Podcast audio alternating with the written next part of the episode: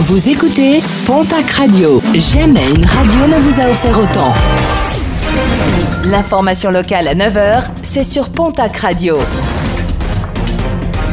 Bonjour Jean-Marc Courage Sénac. Bonjour à toutes et à tous. Un appel à la vigilance lancé par la gendarmerie des Pyrénées-Atlantiques. Le secteur d'Orthez connaît depuis plusieurs semaines une recrudescence d'atteintes aux biens par opportunité. Plusieurs vols de véhicules ou de vols à la roulotte ont été déplorés. Des vols très souvent commis car faciles, les clés se trouvant encore sur le contact ou les objets étant bien visibles de l'extérieur. La grogne des policiers municipaux de Pau. Ces derniers entament une grève reconductible dès ce vendredi. Ils protestent notamment contre les manques d'effectifs et souhaitent que l'objectif de 60 agents soit atteint. Premier rassemblement en fin de matinée devant la mairie. La décision de reconduire ou pas le mouvement sera prise lundi matin.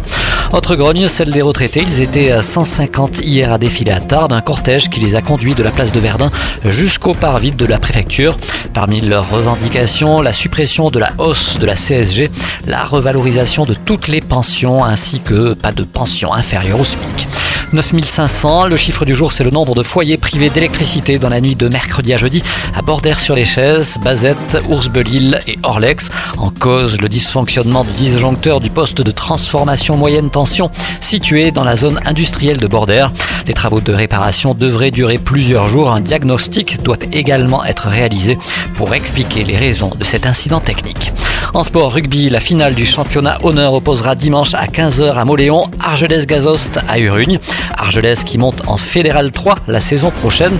À noter que quel que soit le résultat, l'équipe de la vallée sera reçue à la mairie.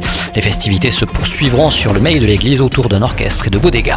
En basket, les Lambert et Setov, trois premières recrues ont été officiellement annoncées par le club. À noter donc les arrivées de l'arrière ailier américain de Boulazac, Travis Leslie, de l'intérieur français du Mans, Petre Corneli, ainsi que du pivot de Boulazac, Nicolas Dejon. Et puis en raison des conditions météo, la fête du sport programmée au stade Maurice Trélu a été annulée.